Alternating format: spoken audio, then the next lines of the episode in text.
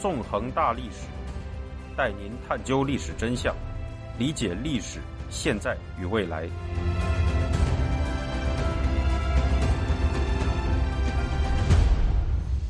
大家好，欢迎大家收听《纵横大历史》，我是主持人孙成。今天我们将继续进行韩战系列节目，讲述第二十九讲“战事未终”。在此前的二十八讲中，我们讲述了韩战的起因，以及整个韩战三年多的战争进程。韩战的爆发无疑是以斯大林为首的共产集权阵营精心策划的结果。为了缓解苏联在东欧方面的压力，斯大林决定在东亚发动一场战争，从而牵制美国的军事力量。而他发动这场战争的地方，就是在二战后。南北分裂的朝鲜半岛，至于北韩首脑金日成，则是为斯大林执行战争任务的棋子。随着韩战在一九五零年六月爆发，以美军为首的联合国军迅速投入了保卫大韩民国的作战。然而，装备着苏式 T 三四坦克的北韩军，在战争初期却拥有着武器上的优势。到一九五零年八月，联合国军所保有的地方。已经只剩下大韩民国东南一隅了。为了保卫这块最后的阵地，联合国军构筑起了釜山防御圈，与北韩军展开了惨烈的搏杀。在这之后，随着联合国军总司令麦克阿瑟在一九五零年九月与朝鲜半岛西海岸中部的仁川展开大胆的登陆作战，北韩军陷入了腹背受敌、全线崩溃的境地。联合国军遂乘胜追击。于一九五零年十月占领了北韩的大半领土。在这样的情况下，毛泽东接受斯大林的命令，派遣大批中共军队入朝作战。一九五零年十一月，中共军在清川江和长津湖两地与联合国军展开激战，联合国军随后全面后撤。一九五零年十二月和一九五一年一月，中共军先后占领了平壤和首尔。不过，随着美第八集团军新任指挥官李奇微破解了中共军星期攻势的作战特点，联合国军逐渐找到了应对中共军大规模攻势的对策。一九五一年二月，联合国军在底平里之战中获胜。在接下来的两个月里，李奇微指挥联合国军发动了一连串的作战行动，将中共北韩联军逐步赶回了三八线以北。接着，中共北韩联军又在1951年4月至5月纠集百万兵力，发动了规模空前的庞大攻势，结果以惨败告终。在这之后，战线稳定了下来。战场上的巨大损失，使得共产集权阵营同意与联合国军进行停战谈判。从1951年7月开始，停战谈判断断续续地进行了两年之久。在战俘问题上，双方进行了最长时间的纠缠，致使停战迟迟不能实现。终于，在一九五三年七月二十七日，双方签署了停战协定。然而，由于韩国总统李承晚对停战条件严重不满，韩国代表没有在这份协定上签字。另外，这份协定仅仅是由双方军队指挥官签署的军事停战协定，而非国与国之间签订的正式中战协定。也就是说，从理论上来讲，韩战直到今天依然没有正式结束。在韩战停战协定签署之后，双方长达两百四十八公里的军事分界线两侧，共计宽四公里的区域，成为了闻名世界的朝鲜半岛非军事区。这样一条非军事区，可以说是世界上防守最为严密的边界地带。这条非军事区之所以能够形成，是因为在韩战停战协定生效后，双方军队脱离接触，各自后退了两公里的距离。居住在这条四公里宽的带状区域的居民，也都在官方的疏散下撤离殆尽。自韩战停战以来的数十年间，这片非军事区里只有两处平民聚落，分别是北韩的基井洞和南韩的台城洞。这两座村庄都在停战谈判地点板门店附近，互相之间的距离只有两点二二公里。直到今天，有幸到访这里的人们依然能够感受到直观的紧张气氛。在台城洞村里，竖立着一根高达九十八点四米的旗杆，上头飘扬着大韩民国国旗；而在不远处的机井洞，竖立着另一根足足有一百六十米高的旗杆，上面飘扬着北韩国旗。双方的超高旗杆就好像较劲一样，各自夸张地彰显着自身的存在。实际上，正是因为韩国方面在一九八零年代在台城洞。首先竖起了那根超高旗杆，北韩才报复性的在机井洞树立了更高的旗杆。这样的情形所反映出的剑拔弩张的气氛，正是韩战停战后数十年间朝鲜半岛非军事区乃至整个朝鲜半岛紧张气氛的缩影。事实上，在停战协定签署后，韩国与北韩双方依然隔着三八线进行着紧张的对峙，双方互相喊话。发送传单的行动则长时间没有中断，大批军队依然部署在非军事区两侧，互相虎视眈眈。板门店附近的一小片区域则被划为了北韩与韩国各管一半的共同警备区，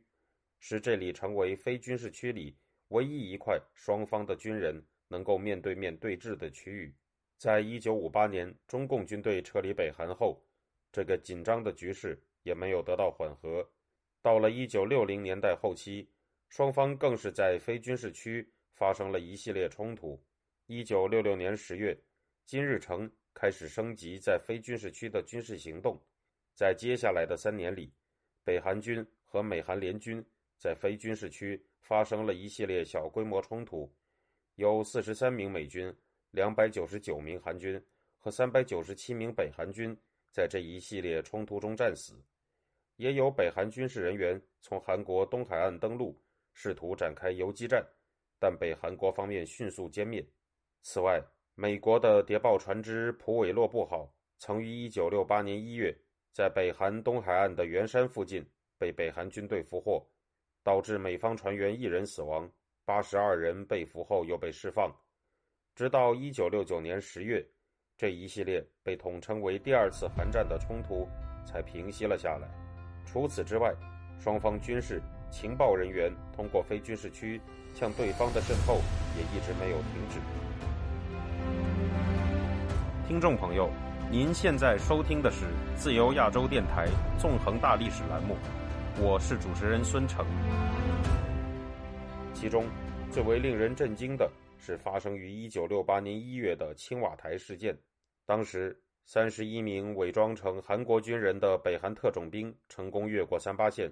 潜入了韩国首都首尔，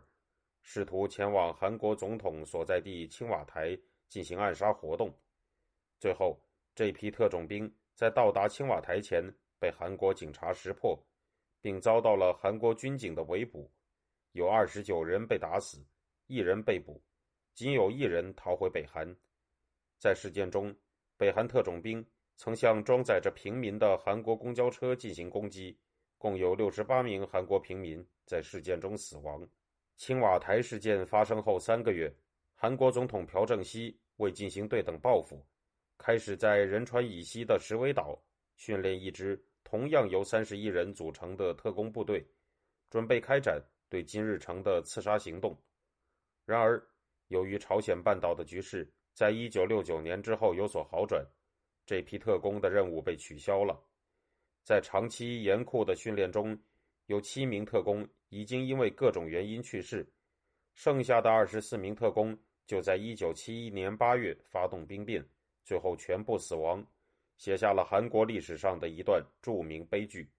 尽管韩国与北韩经过一系列接触，在一九七二年七月发表了南北共同声明，表示双方。将在不依靠外来力量的情况下实现和平统一，但双方的武力对抗行动依然没有结束。在一九七零年代之后，尽管北韩军在非军事区的小规模进攻次数显著减少，但北韩在当地的渗透行动仍然没有终止。在一九七四、一九七五和一九七八年，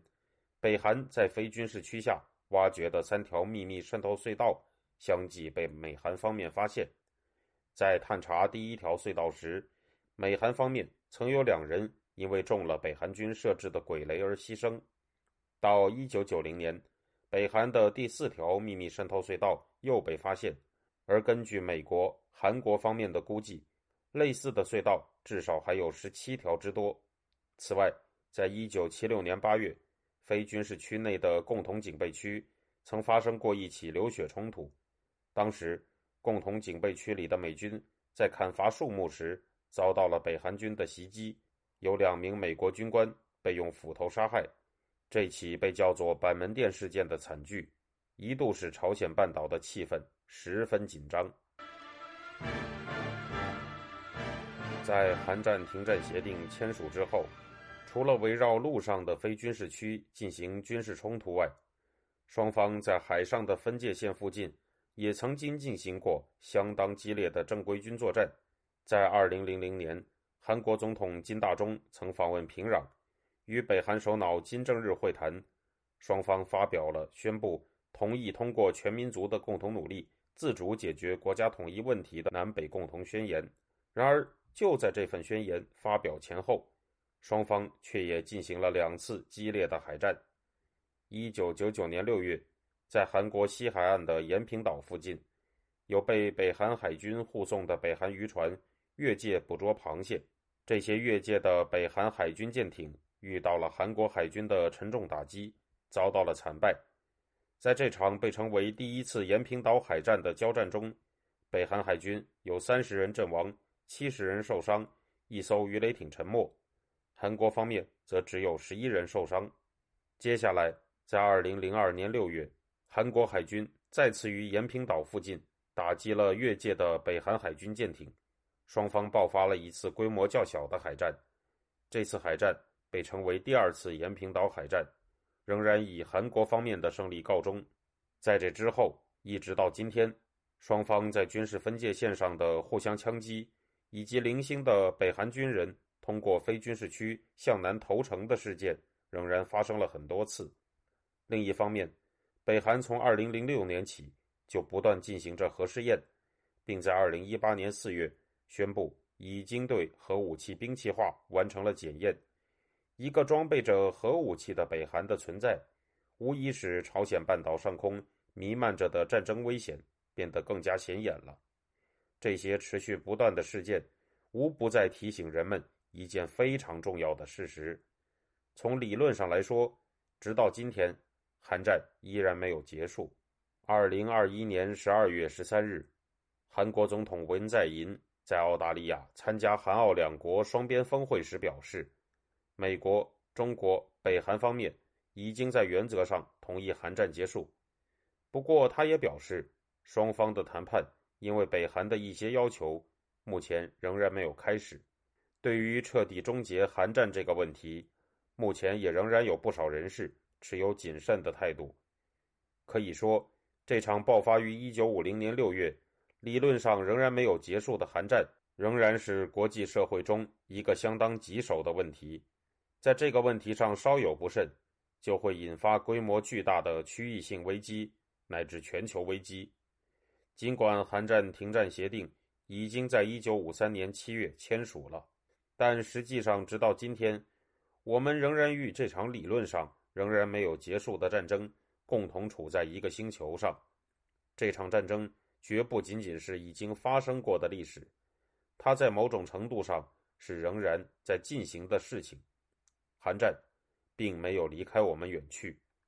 那么，这场至今仍然没有远去的战争，